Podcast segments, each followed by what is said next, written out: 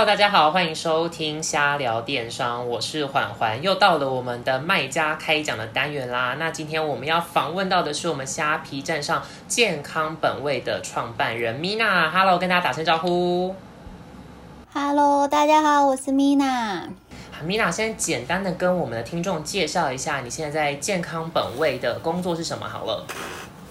好，我在健康本位的话呢，我们我们卖场最主要是在贩售食品，像是台湾零食、日本零食、韩国零食、泰国零食，或是一些冷冻商品。那我自己本身的话呢，最主要就是在卖场里面是专担任销售，就是行销的部分。对，那我自己本身也是一些像是新北市幸福为例，还有劳动部创业凤凰贷款的创业顾问。所以之后如果有任何的一些电商问题，也欢迎大家可以来跟我做询问哦。OK，那我们要怎么找到 Mina？如果我们真的有问题的话，我们要怎么找到我？对嗯，你你这可可以问一下我们的虾小编，还是 可以到虾小编。还是我们可以比如说私聊那个健康本位的卖场聊，用虾皮聊聊这样。可以呀、可以呀、可以看是私聊，或是说想要到时候可以想要就是用写信的、啊，用或是用赖问我都可以，这都没问题。OK，那就我所知，Mina 你的销售经验其实有三十年以上，你其实家里就是做那个摆摊生意的，对不对？对，没错没错。那你觉得呃，这个创做摆摊生意这件事情有影响到你决定要成立健康本位吗？有的就是，其实最主要的话，我们最早家里其实从很小的时候是在做生意，没错。那因为我们以前在摆摊的时候，我们必须就是要实实地都是要去，我们是跑全省都有在跑。那北中南最远，甚至像是屏东，甚至我妈还有跑到英国都有。可是因为像我们如果说都是要直接到现场去销售的话呢，如果说我们没有到现场，就不能够服务我们的客人，而且再就是那个摊租的问题非常非常的昂贵，所以我们后来因为这样的原因，所以我们后续才转成在网络上销售，才会成立这个电商。OK，好，那做电商这件事情，你觉得呃，因为很多人他其实是会自架网站的嘛，他未必会加入就是其他的电商平台。你觉得加入电商平台最大的差异会是什么？我觉得最大的差异哦，就是其实我在教学的时候，在上课的时候，其实还蛮常有学生询问我说：“老师，那我到底要不要架自己的官网？”那我常会说，这个问题它是效率跟效能的问题。如果说一开始你的资金非常的充足，OK，那或许你可以选择去架官网，因为毕竟架官网的费用其实是还蛮高的，甚至可能都要稍微有点像样的官网，可能都要大概到十几万、十六万左右，含一些拍摄啊，还有后续的一些架设，而且架官网，你好像自架官网，好像乍看之下，你好像觉得我好像可以省钱，可是实际上你中间花费的心力跟时间其实是非常庞大的。那我就会说，如果说你你没有这样的一个资金，然后你可能也没有这样自己架设官网的技能的话，我其实真的蛮推荐一一开始可以是，我们如果是想要踏入电商一开始的小卖家或是新手的话，可以先试试看像我们这样的电商平台来做一些销售，因为你想想看，光是架官网那十几万块钱，你拿来做行销，拿来打广告，拿来强化你的包装跟你的顾客服务，其实它真的可以帮你带来蛮多的客人。而且更重要就是说，其实像很多的平台，呃，你没有你官网你没有自己会员的时候，你想要去销售，那你这样的话，你可能是没有客源的，因为你光是前面要打广告，人家才认识你。可是，在平台上，像譬如说像在我们的虾皮上面销售的话，我们会有蛮多的行销活动可以参加。光这一点，我觉得就赢过蛮多平台的部分。哎，Mina，请问一下，健康本位加入虾皮多久啦？加入虾皮应该也有三哎四年五年了吧？回归一下，就是有点久了。你也算是 元老级的人物嘞，因为我们公司也差不多是四五年左右的时间。差不多，我们算是第二批啦，没有到第一批加入，我们大概是第二批加入的。因为那时候我记得是过年后，因为我记得虾皮创立在过年前，是，然后我们是过年后稍微缓一点，我们就立马就加入了，没有再犹豫。OK，那其实健康本味，呃，你们强调的就是。本来就是大家对于台湾的零食可能会有很多呃色，觉得有色素啊、防腐剂啊、标示不清这些刻板的印象嘛，所以你们在选品上面都是比较健康取向的，像是一些蒟蒻啊、蔬果脆片啊、乳酪丝这些，然后甚至我看到其实还有很多果干啊、坚果这些，都是来自于很多不同的地方、不同的厂商。那你们在选品上面有特别注意什么样的策略吗？呃，我自己在挑选厂商的时候，最主要是说。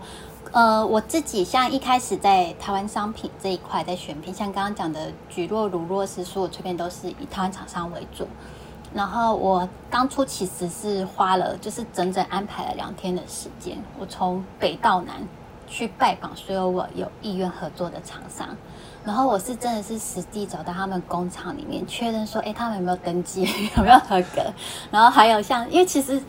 不要这样看，你不要笑。其实很多食品类真的有很多黑暗面。你可能看它包装是漂漂亮亮，可是实际上到他们工厂的时候，其实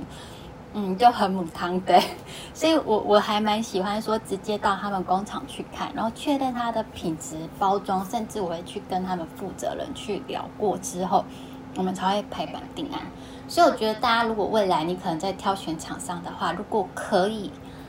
可以的话，实地去走一趟。那就算再怎么不行，可以跟对方去聊，然后甚至去聊一些供货啊、细节这一些东西，因为我觉得这是未来在合作上都还蛮重要的。那如果说像一般的日韩进口食品这一类的话，但因为日韩进口食品这一类商品就是大家都有，大家都一样，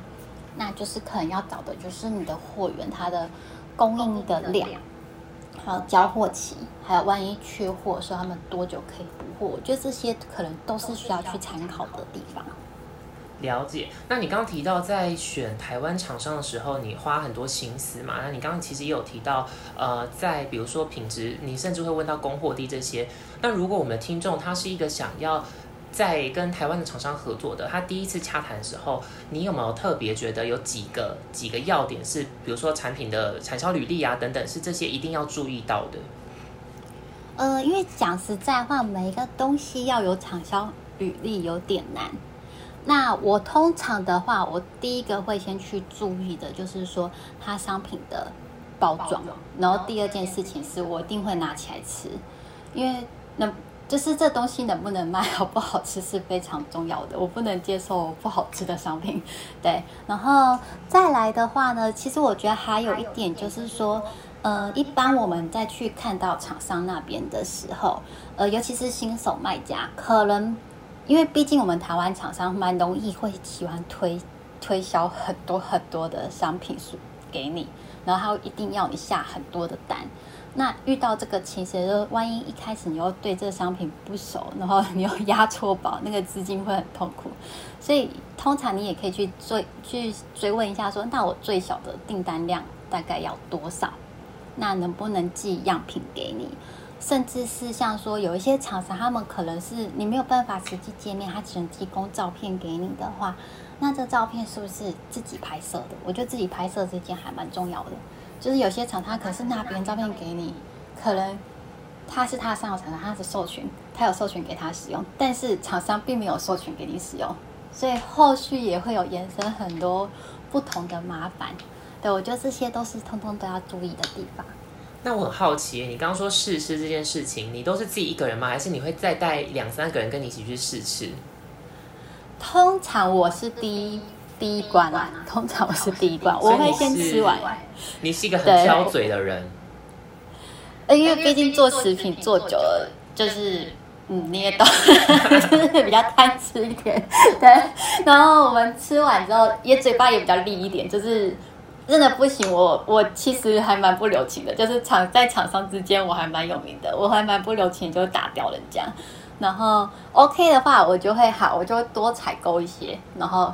给我的就是像公司的人士，甚至有时候我会给一些像是我的团购组或是什么，让大家都去试吃看看。因为我觉得一个人吃跟很多人吃，大家的反应不同，对我也会去听一下大家的意见。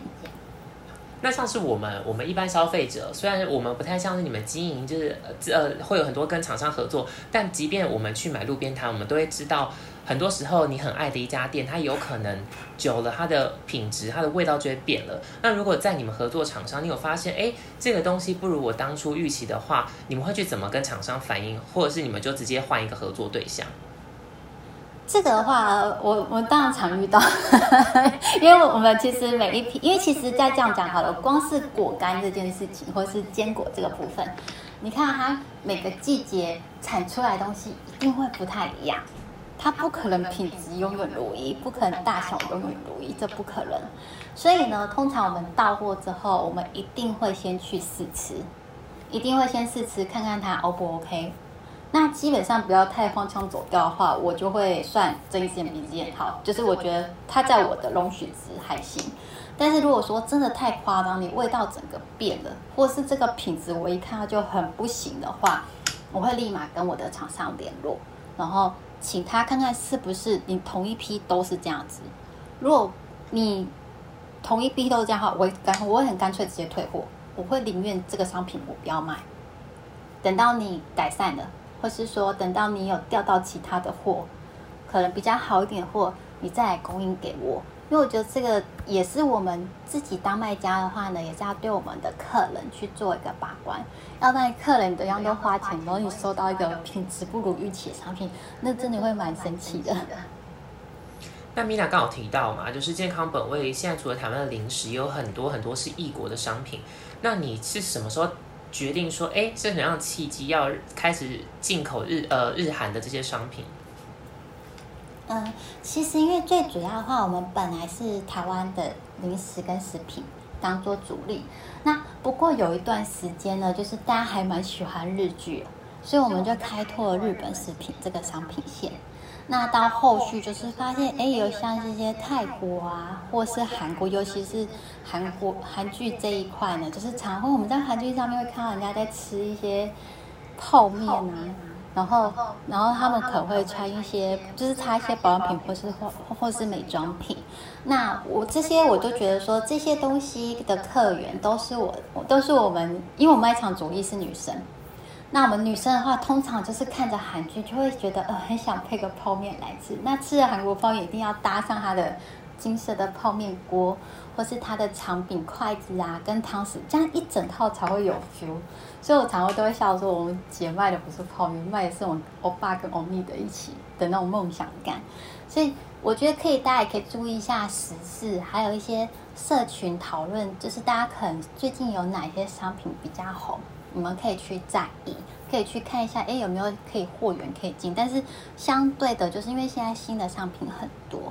那可能我们在进货的时候就要特别注意一下一些网络声浪。如果说已经有掉小孩那里，或就是库存，那可能采购的时候不要太多了，要不然你会被压到库存这样子。我觉得刚咪娜提到一点很好，大家一定要记住，就是要去观察最近在红什么。因为我可以分享一下，其实我们的。在虾皮在做行销的时候，也会去每一个每一周都去各个产品的领域，比如说美妆类啊、美食类啊、家电类啊，我们都会去同整论坛啊、脸书啊、KOL 这大概三个三大领域上面，大家热点在讨论的商品是什么，然后这个会很关乎到我们接下来要怎么选品跟做行销操作，所以这一点真的是蛮重要的。但我自己蛮好奇。你刚说嘛，日本、韩国、泰国、亚洲这些，你们现在商品线越来越多，哪一个地方的哪一个地方的产品最受台湾人的欢迎啊？呃，以目前来讲的话呢，其实日韩以还是以最热销，日韩最热销。然后我觉得还蛮有蛮重，就是有一个就是还蛮让我在意的，就是泰国。那日韩的话不多说，因为毕竟它是潮流商品，大家就是有一些韩剧、日剧，大家在看的时候，而且加上他们因为包装很精美，所以大家收到商品的时候都会有一些惊喜感。那另外一个我会讲想要提到就是泰国，那泰国的话呢，因为它泰国的商品它 CP 值其实还蛮高的。而且在就是泰国的气候其实跟我们台湾有点类似，就是比较偏潮湿跟炎热，所以其实泰国还蛮多的一些生活用品或是食品类放到我们台湾来卖的时候，其实很适合。而且再来，重点是它单价真的很可爱，它算是蛮多常卖型的商品，所以我也蛮喜欢泰国的。刚米娅讲到泰国，真的我就是你们的 T A，我就是个人很爱吃大量的泰国泡面或者是洋芋片。大家如果去泰国玩过，就知道他们的口味真的是选择非常非常多。你去超商看到的零食啊，或者是泡面这一类的选项超多。但你刚刚讲到说那个单价很低的部分，其实健康本味你们自己的价格其实也是很甜。那这是你们一个在跟其他食品卖场做价格战的一个策略吗？呃，像我们的话，当然我们是希望是以不要太高的单价，可以让所有人享受。那另外一方面，这样就是加上是，因为我们采购的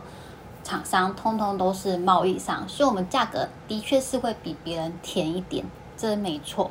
但是我觉得最主要就是说，嗯，以价格这件事情不会是我全部的主力，因为像我自己个人是，像我，我其实虽然我爱吃，但是我是小胃王，我就会很希望是这个吃一点，那个吃一点，我就很想要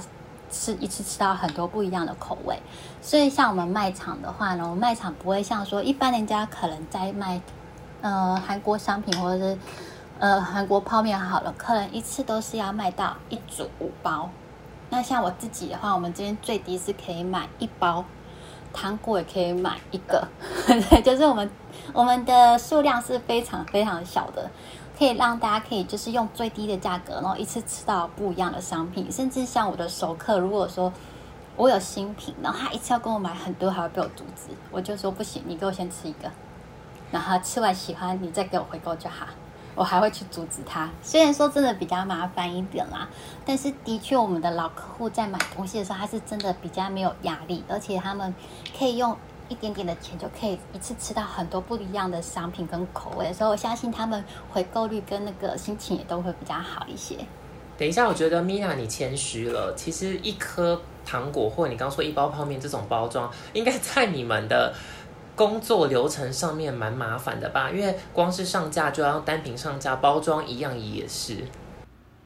对，其实真的蛮麻烦的。就是我们员工其实很害怕我出门，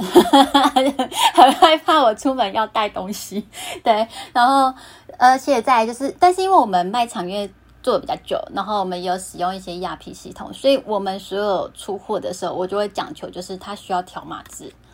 一个的条码跟。一大包的条码都是分开来的，所以我们员工其实有时候入库还蛮痛苦。但相对的，因为有条码检核这件事情的时候，我们出错率也会比较低一点。对，所以我这个部分的话，我会推荐大家以后在出货、在印单的时候，真的不要省，不要去省那个纸，不印单、不印出货明细，出货明细印出来，然后把数量好好对清楚，这样子大家在出货不会出错的时候，客人相对对你的信任度也会比较高一些。听得出来，健康本位应该是一个非常重视用户体验的一个品呃品牌。那你觉得，除了你刚刚提到，就是呃，让客人可以享有这种最低的最低的数量的试吃？除此之外，你刚其实有提到你会去问其他客户的反应嘛？你们有没有建立一个这样子的机制？就像我之前在跟其他的品牌卖家聊，他们是有建立脸书社团，然后让大家来长期在里面反映说产品的喜好啊，会有什么问题等等。你们有没有这样子线下的一个聚会或者是口碑的经营方式？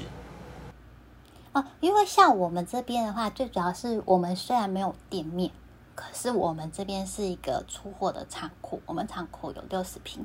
然后我们通常就是以附近，因为我们地点是在新庄，台北新庄，新北的新庄。那如果说有一些附近，可能像板桥啊、三重啊，甚至是台北市的一些客人，其实还蛮容易长期会过自己过来跟我们取货。那我们有做一些批发。那其实我除了就是像刚刚讲，有一些比较老客户，我可能我会随货送试吃给他们，或是说可能今天他们有来自取的时候，我会现场请他们吃，然后我就现场观察他的表情，然后请他直接给我回馈，没有讲完不能走。对，然后还有一些批发客啊或什么的，我也会说，哎，这是我们最近可能有。洽谈到的一些新品，看看有没有兴趣。如果有兴趣的话，OK，我们就可以来进货这样子。我们都会用这个方式，就是逼迫身边所有的人一起吃。那听起来 Mina 在工作的时间非常的多，那通常创业的时候真的是也要投入非常非常多的心力在里面。您自己是怎么做时间，就是工作跟生活上的时间管理？呃，这个问题就问到我的心坎里，就是其实我的工作跟生活是没有太大的区分，就是几乎。睁开眼睛都在工作，所以就没有办法。因为其实说真的，开业了之后，你自己也是要对自己的卖场、跟公司还有你的客人负责嘛。那的确很早期的时候，我们营运是两人公司，到后续因为生小孩，然后怀孕要生小孩，不得已还开始聘请员工。那当请的人越多，以及我们卖的食品越多的时候，我这边的策略是。直接把每个工作步骤都切割到最小化。譬如说，负责客服跟订单的人，他们就是专门只负责客服跟订单；那负责包装的人就负责包装，负责拣货的人就负责拣货，然后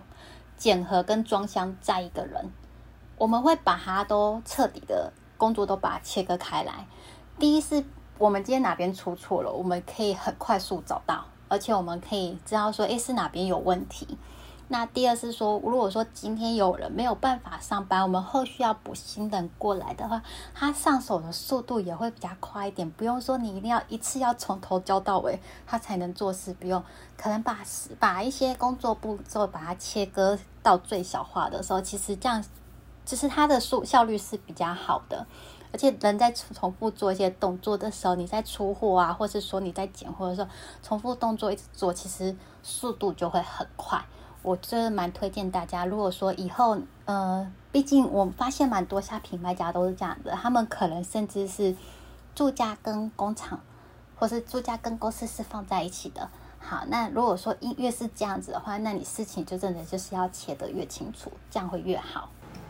理解。那我个人蛮好奇的。到了什么样的程度，就是你会去评估说啊，我的确一个人不够，两个人不够，我开始必须要扩张我的人力了。比如说是从成本面上，呃，我的利利润已经到了一个，呃，我可以 cover 更多人事成本呢？还是你会以这样你刚说的工作量来判断，需要开始扩张你的公司的规模？呃，初期的话，我的确是以工作量为主。初期，我必须要说是初期。初期的话，我会觉得说啊，我可能做不来，我出货有 de delay 了，我可能来不及出货。因为我曾经有一年就是接单接到台湾，然后连整个过年都在出货，然后连。公公婆婆也一起下来捡货，一起出货。那个过年我被骂翻，对我被骂翻，对，所以后续发现这样不行。但是我做到现在，就是其实做的久了之后，其实我有个思维是，就是说，嗯，当你自己是老板的时候，你你是要负责的是叫做营运。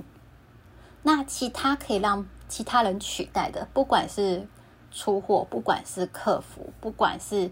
拣货就是刚刚讲所有的步骤，通通都有人可以替代。那如果你的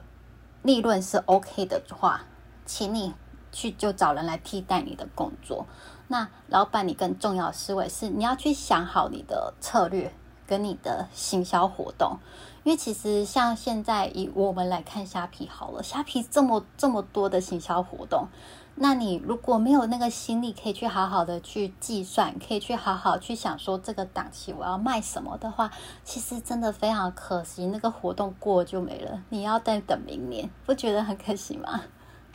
那米娜你自己在看，因为你刚提到虾皮真的超多行销活动，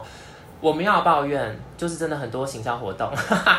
那你身为卖家，你怎么选择你要跟上哪一档，或者是你怎么判断说啊这一档对我的公司的确是有帮助的？呃，其实我自己在做的话，我是先拉月份，月份的话，我会看这个月有什么节庆，譬如说可能像是八月份，像以我们食品来讲，八月是大月，因为八月有父亲节跟中元节。对，中元节没错，中元节是更大的。那因为父亲节比较前面，好，那所以我如果说我今天我要做父亲节这件事情的话，那我是不是就可以想到的是说，我的客人如果他是要送给爸爸，有哪一些商品？那送给爸爸不外乎就是健康类型的商品，可可能是比较健健康取向的，像是坚果，或是说可能有一些礼盒。我们曾经有试过卖过一些像是这种呃气鸭子这一类的商品。那我可能可以先事先先做好类似像是早鸟预购这件事情，那我就可以预抓说，哎，那我大概要多少的量？那到就是父亲节前夕，大概最后前一个礼拜的时候，我们就可以再去看看说，那我是不是哪个商品卖的比较好？然后我再去特别追加这个商品，然后特别针对这商品去做一些最后的促销活动。譬如说，我们也可以推出一些可能是帮他包装好，或是附上小卡片给客人，让他不用后续不用那么麻烦，他只要收到商品，直接就可以送给爸爸，这样也可以。对，那像那像刚刚讲的，还有我们比较大约像是中原普渡这件事情。那中原普渡的话，因为我们吃的几乎通通都可以卖嘛，但是我们还要考帮客人考量到是。好，中原普渡的时候，客人希望是，他就是要完整的一大包，看起来看短版，我可以直接直接搬在桌子上就可以卖了。那我是不是可以直接找出可能看起来比较大包的食品，或是说我直接组合一个福箱？然后福箱的话，我们也可以去找出有一些毛利高跟毛利低的商品，把它组合，把它结合起来。那这样的话，产品线它也会比较丰富。所以我觉得这些东西，就是你可能在节庆前最慢、最慢、最慢，拜托节庆前一个月，你可能这个月七月份，你已经要开始先看一下下个月八月份有什么档期，因为我知道大家很忙，要大家提前两三个月有点困难。那最慢至少你可以提前一个月去为你自己的卖场做准备，看看这个节庆有没有跟你卖场的商品可以做相关联的结合。那好，如果真的再不济也没有那个节庆跟你真的搭不上边，没有办法的话，那是不是我们每个月的那个购物节，可能七月七号、八月八号、九月九号这种购物节，你也可以去参加，你看看你有没有哪些商品是你想要做特别的销售。这些都可以，你看，就是这么多活动要跟，真的很忙。其实刚刚米娜提到，就是一个做行销、做销售很重要的是消费者洞察这件事情。什么时节消费者的需求会是什么？然后他究竟这个对这个购买产品，他有什么样确切？比如说刚提到啊，中原普渡，大家可能要用相购这种方式，要去适时的调整自己贩卖的方式，不然其实会没有办法真的达成消费者的需求，对不对？对，没错，这真的是你一定要先去看一下，说这个时间到底是需要哪一类的东西。那如单个卖、整箱卖，还是要拼凑成福袋卖，其实都有很多的销售方法。卖不好，真的是老板自己要去检讨一下。好，其实刚 Mina 讲的这个这一块，就是我们 cost。Customer Relationship Management 这个 CRM 的这个概念，就是有一本书叫做《电商 Zero to One》，从零到一，它里面其实有讲到一个回购这件事情都很重要，就是要去重视顾客的终身价值。这样，那其实这本书呢，大家可以有空去看一下，它其实就教你怎么从一个没有经验的，然后一路做成一个完整的电商架构。那其实这个也跟 Mina 的背景蛮像的，但我很好奇啦，就是。你自己从零到一，一定也走过非常非常多的冤枉路。有没有什么状况是你现在回头看你可以改变，然后也提醒一下我们的听众？呃，我这件事情的话，我觉得就是，我觉得像刚刚讲零到一这件事情，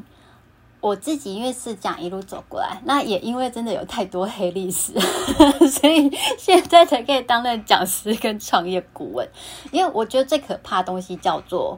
就是你初期，我们老板可能初期什么东西都不懂，然后我就东西拿到之后，我就傻傻的就上架卖了。只是我没有去算我的毛利，我没有去算我的人事开销，我没有去算我的一些包装啊、品牌啊，是你有需要的一些顾客服务的这些成本，我们通通没有算。我当初最可怕就是通通都没算。我最可怕、最可怕黑历史，我每一次只要去，就是。只要去上课的时候，然后有老师问到我这件事情的时候，通通都会掉下巴。因为我最可怕的黑历史是曾经我们年营业额有达到一千多万元，那年营业额一千多万，感觉哇好像很强诶。通常大家听到这时候都会帮我鼓励，但是听到我最后获利只有八十八万的时候，大家老师崩溃。所谓的九百一十二万去哪里了？通通都放水流。而且重点来了，就是说，嗯，因为早期前面也就想说，就是也没有去开发票。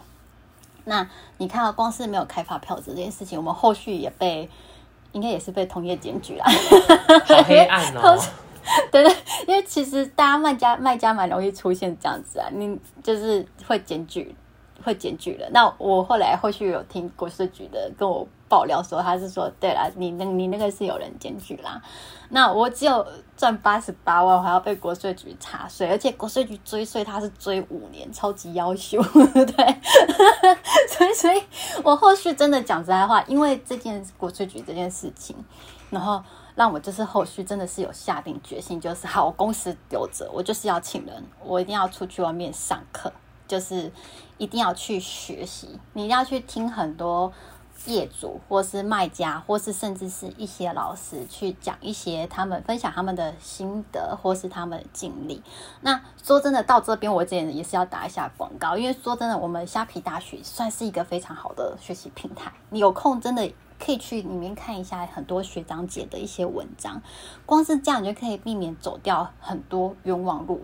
因为其实像刚刚讲这种毛利这种东西，我那九百多万，我嗯，我刚刚讲的一千多万，其实我那一年其实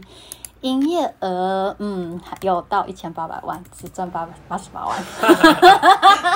所以不是九百多万不见，不是九百多，很夸张。对，所以我觉得这件事情就是。这个当然是我最黑的黑历史啊，但是另外还有像说像早期，就是可能我们自己卖场也说明的不够清楚啦，可能就是说，呃，因为像我们我跟客人面对面销售的话，我可以讲的很清楚，告诉他说，哎，这商品你可以怎么去使用它，可以怎么吃，可以。更加分，除了这个吃法，有第二种吃法，第三种吃法。可是我们可能在初期在上架的时候没有那么清楚，可能只有一张照片，然后只写了一些重量，然后有效期限就这样标完就上去了。那相对的客人就会一直问你，然后也像我们也有上过像我们的整点特卖嘛，整点特卖，因为你也知道我们整点特卖价格真的就是都很低。然后客人都会怀疑说你这是几期品，然后我们就要一直在那边贴说有效期限多少，有效期限多少，有效期限要一直贴这个动作。其实你这边动作其实前置作业做的够好啊，你就可以降低蛮多工作量的。所以我觉得这件事情就是说，嗯，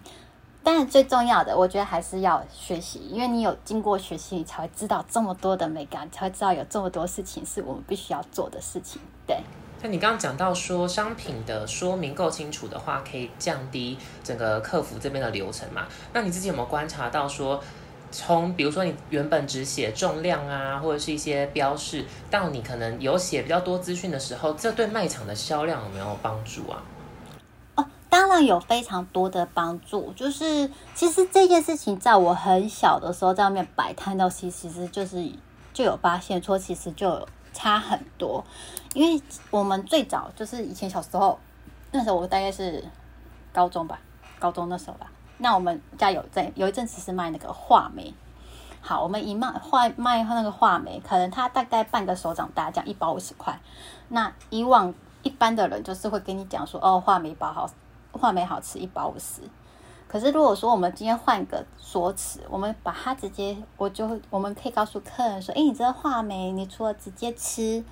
你还可以把它泡在绿茶喝，就变成梅子绿茶。那有些有时候坐车长期坐车怕会晕车啊，或是夏天胃口比较不好的时候，你也可以吃一些话梅，可以解腻，然后人也会比较舒服。你光是有说明这些事情的时候，客人购买的意愿它会大大的提升。那尤其像现在我们电商，就是虾皮这边还有提供可以让你拍摄影片，我觉得拍影片这件事情也还蛮好的，就是大家会更快进入那个状况。你可以直接就是拍摄说你该怎么去使用，或是说有没有什么加分的方式，这些都可以。我觉得或是一些爱用者的体验，我觉得这都蛮好的。所以这些动作如果可以做的话，我真的建议大家可以花一点心思去做。它真的会帮助你卖场营业很多。那在就食品类这边的行销啊，就是因为现在健康毛味有一定的规模嘛，那你可以帮我们听众区分一下，当你没有资金的时候，你可以走什么样的行销方式？那当你比较有时间或者是你的金钱比较多的时候，那你可以走什么样的方式？呃，先简单的讲好了。如果说我们今天当我们没有金钱、没有时间的话，今天单纯是你一人或两人卖场，这时候的话，我会特别建议说，你在卖场的资讯上，你要写的特别的清楚。然后以及就是说，你要在每次在寄送的时候，你是不是可以让客人有一个回购的意愿？譬如说，你可不可以出货付一些小卡，告诉他说，请他帮你评价。然后评价的时候，你可以给他一些可能像是折扣金，或是说下次订购的时候有一些优惠价这一类的。你去，你先去主动去做好你这些后续的客户服务，我觉得这个很重要。那如果说你经营到一定的规模之后，你也有请人，这时候老板要做的事情叫做营运，就是回到像我刚刚讲，你要去规划你每个节庆该做什么事情，甚至是你可能要去研究说我的脸书该怎么下广告，我可能要用哪些方法来曝光我的卖场，那我的顾客服务能不能能够哪些可以做得更好，或是说你是不是可以把你的毛利可以拿来回馈给客户，我觉得这些东西通通都是你后续要去做一些整理。那只是前期就是最最重要就是打底，你的客户服务一定要先做好，你才会有回购。如果你没有回购，每个客人通通都要新找来的话，真的真的太辛苦了。对。那我像我知道，Mina 对于呃广告操作啊、图文拍摄这些，你自己都有学习的经验。那你有没有推荐大家一开始可以先去哪些地方？除了虾皮大学之外，有没有一些其他的学习管道可以让自己的作品更有吸引力？呃，其实就是我每次在有些人也是问我说，那我都要去哪里学吗？我发誓，我真的不是要挡人财路，但是我真的会说，因为其实市面上还蛮多。电脑公司嘛，什么巨差、连差什么那些，我会说呃，通通可以跳过，通通跳过它。其实如果说你自己是小卖家，那你至少你要先学会，就是说你可能用手机拍摄，手手机 app 你是不是可以去做一些调色，最简单的调色，或是最简单的加字说明。这是基本的。那等到你有一定的程度的时候，其实还有个地方叫做救国团，它可以教你 Photoshop 的基本使用方式。那我们学会基本使用方式的时候，你是不是可以先去看看你喜欢的卖场风格？你可以先去，因为毕竟我们网络上卖场不见得要找跟我们同业的食品业，不一定只能看食品业。你或许你也可以看到美妆卖场，或是什么卖，或是其他服饰类的卖场，去看他们是怎么去搭配出他们的杯呢？去怎么做出这些调色，怎么排版？然后一样就是运用 Photoshop 去把它做一些拼图，把它做起来，这些都是一些还蛮好节庆用的宣传用品，所以我觉得这些是大家都可以去做的事情。对，刚其实米娜有提到一个重点，就是如果你在没有不打算额外花学习成本的呃学习经费的情况下，其实。去看别人的别的品牌去怎么拍摄图文这件事情的话，其实是可以省下很多时间。那我自己也是推荐啦。其实呃，Google 上面有很多像 IG 的摄影教学啊等等的。其实你不要以为好像 IG 跟商品拍摄有很大的落差，但其实摄影的构图啊，或者是一些好用的 APP，这些其实都是相仿的。所以如果你今天大概就只有手机或一台简单相机的情况之下，其实 Google 上有超多文章是可以帮助到大家的。还可以看环环的影片，我上次有看。哦，对，还可以去看一下我就是已经尘封已久的虾皮频道教学影片。对，虽然说有点久，但是其实因为我那次是看你做调色的教学，我还蛮喜欢的。对，是不是我有在看？我有。那最后我想要问你一个问题，就是说，像是你在做创业顾问嘛，然后还有你自己也是老板这个过程当中，创业老板的过程当中。你觉得一个人如果现在要打算踏入电商产业来创业的话，你觉得他要具备的两个最重要的心态会是什么？呃，我觉得最大的心态还是学习，跟你要有意愿要踏出去。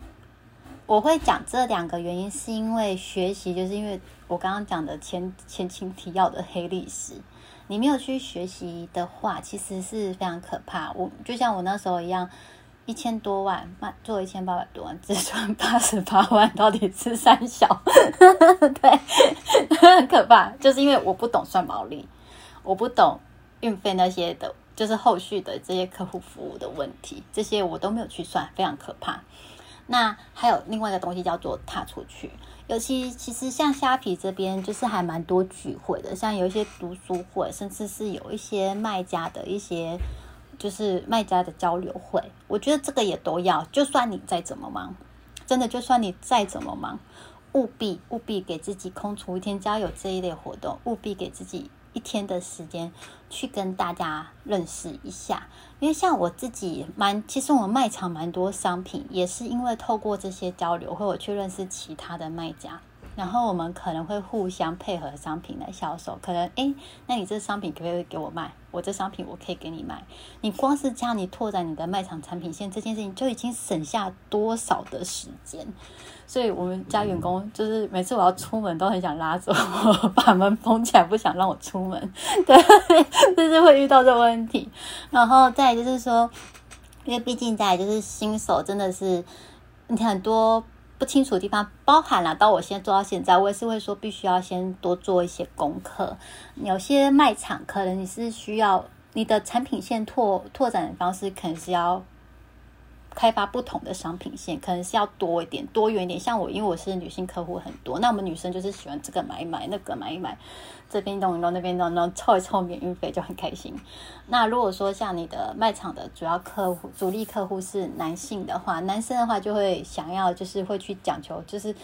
他可能会去有分低、中、高阶不同的商品，所以。你看，光是产品线，你要去拓展产品线，你就是就有不同路线要做选择了。所以我常会说，第一件事最重要就是一定要先去学习，多看看其他卖家的一些心得，然后有空多去爬文，多去看看，多去找一些不同的卖场风格来去更新我们自己的卖场。那第二件事情就是一定要出门，一定要出门。拜托不要当阿仔，虽然我自己很喜欢阿仔，对，但是还是要出门去认识不同的卖家，然后大家可以互相聊聊，会有更多元的商品，那你也可以有更好的服务客人的方式。真的不要一昧的杀价，因为一昧的杀价，你真的不是好事啊！这因为杀价，靠杀价这件事情，卖场走不久，你也会觉得我赚钱赚的很辛苦。那唯独。其他的一些方式配合所有的行销，你的卖场这样才走得久远，才会觉得说啊，我做这个是有会有是有代价的，对。对，真的卖做创业真的很重要的一个心态是学习啦。那除了刚刚提到跟别人学习啊，或者是加入比如平台虾皮大学这样子的一个学习的。